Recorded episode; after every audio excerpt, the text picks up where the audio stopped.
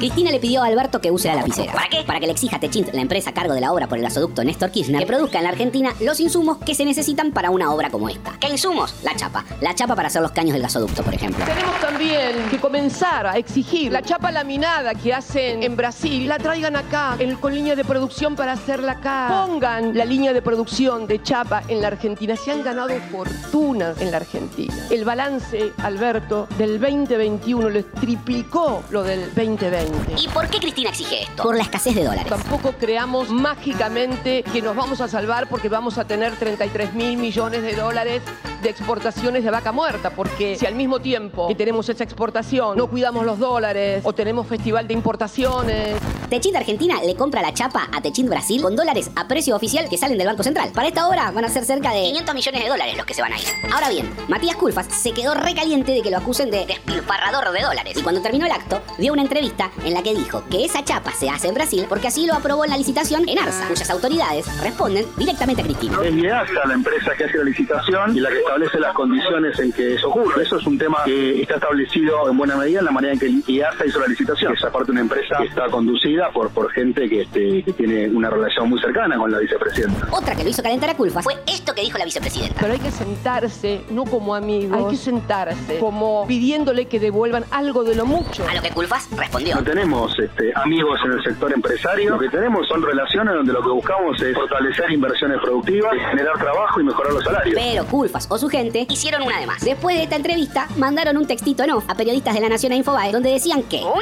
la obra por el gasoducto Néstor Kirchner había sido hecha a medida por el kirchnerismo para favorecer a Techín. Dos. La chapa para los caños del gasoducto se podría haber hecho en una empresa en Argentina. Tres. Son los funcionarios kirchneristas los que tienen que usar la lapicera como corresponde. Y bien amigos, ahora sí, la debacle total, una serie de hechos bochornosos que involucran a Culfa, su gente Cristina La Cámpora y el presidente. En ARSA, el organismo a cargo del gasoducto y que maneja el kirchnerismo, desmiente a la gente de Culfa. Los acusan de mentir y de hacer operaciones en contra de la vicepresidenta. Al rato, Cristina se sube al comunicado de ARSA y en Twitter también acusa a los funcionarios de Culfas de mentir. Madura el knockout para Culfa. Minutos después, Alberto también tuitea, obvio, y apoya a Cristina. Dice Alberto. Confío en la integridad moral y en la idoneidad de quienes llevan adelante la licitación del gasoducto Néstor Kirchner.